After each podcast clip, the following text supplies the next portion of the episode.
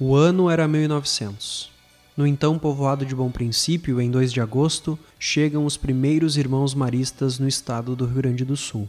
Os irmãos vêm a esta terra sulista com o objetivo de qualificar a educação na região por meio da instalação de uma escola católica. Hoje, presentes em 16 cidades do Rio Grande do Sul, os maristas são sinônimo de qualidade e inovação, à frente de pesquisas e processos que diariamente fortalecem o legado de São Marcelino Champagnat. A missão daqueles primeiros irmãos hoje permanece viva no coração de cada irmão e colaborador que é presença significativa na sociedade rio-grandense. São 121 anos de dedicação e da realização do sonho nascido na França, que hoje estende suas raízes neste chão gaúcho.